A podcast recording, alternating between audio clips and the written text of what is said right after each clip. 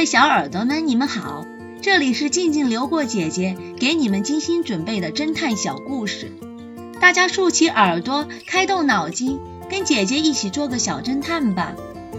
小侦探系列二百零一，开枪的羊。福特是一家农场的农场主，前不久，他向银行借了一大笔钱搞投资。可惜投资失败了。如果福特不能及时还清贷款，那么银行就有权将他的农场收走。福特从小在这个农场长大，根本舍不得失去他。他四处的找人帮忙，可还是没能凑出那么多钱。距离合同到期还有一周时，福特的邻居。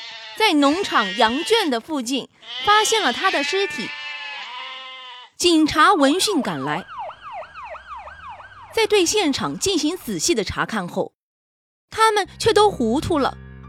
案发现场是一片泥地，泥地上只有福特的脚印。福特于八小时前头部中枪而亡，在距离他二十米远的羊圈里有一把手枪，经过比对。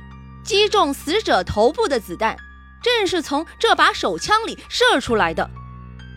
难道是羊开枪杀了福特？警察局长无奈地摇了摇头。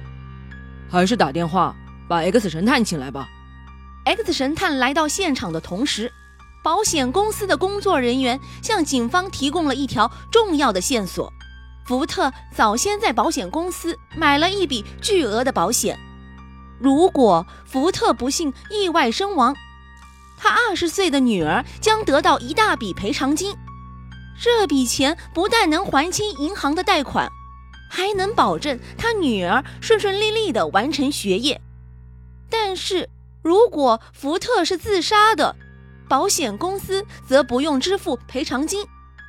这样看来的话，很有可能是自杀的。X 神探。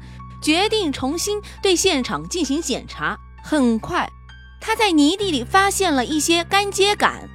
看着 X 神探盯着这些秸秆出了神，警察局长不解地问：“这东西农场里多的是，有什么好看的？”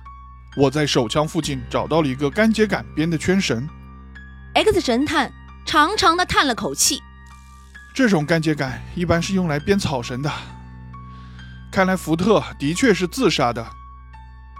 小侦探们，你们想一想，X 神探为什么断定福特是自杀的呢？下集告诉你们答案哦。